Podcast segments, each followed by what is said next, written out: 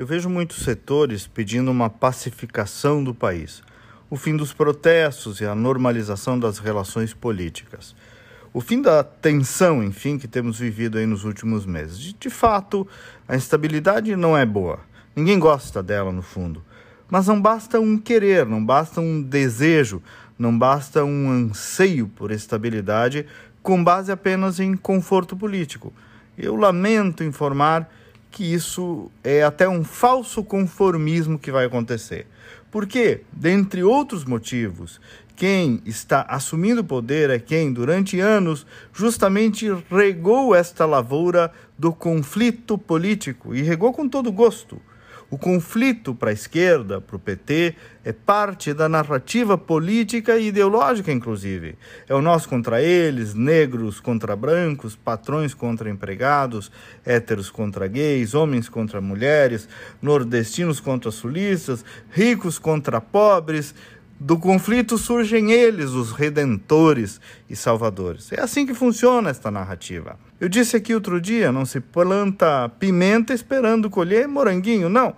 Semente de pimenta dá pimenta. E eis que o PT colhe um outro extremo, que é o antipetismo, gerado por ele mesmo. Eu não preciso lembrar que meia hora depois da posse de um presidente da República, o PT já estava pedindo impeachment então, qual a moral política, a moral pessoal desses próceres para agora pedir trégua? Trégua para fazer o quê? Trégua por quê? E mais, pessoas do próprio núcleo do futuro governo estão sinalizando para uma postura revanchista, de perseguição mesmo ao Bolsonaro, aos seus apoiadores e à oposição. O tal de Freixo ontem mesmo escreveu que Bolsonaro é criminoso e pagará por isso, que ele não perde por esperar. O José Múcio, futuro ministro da Defesa, já anunciou, sem meias palavras, que vai botar as Forças Armadas em seu devido lugar. O futuro ministro da Justiça, Flávio Dino, já anunciou que vai restringir armas e que vai para cima dos clubes de tiros.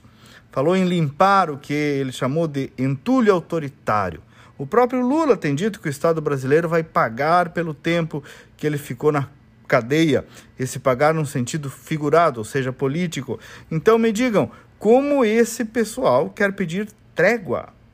E fora, gente, o ambiente de cassação das redes sociais, as decisões tendenciosas durante a eleição, Antes disso, anulação da condenação do Lula, autorização para que fosse candidato, o histórico de corrupção. Então, amigos, trégua não terá trégua. E digo mais: é até uma ilusão pedir isso em favor de quem jamais justamente deu trégua alguma na oposição. Até amanhã e vamos com fé.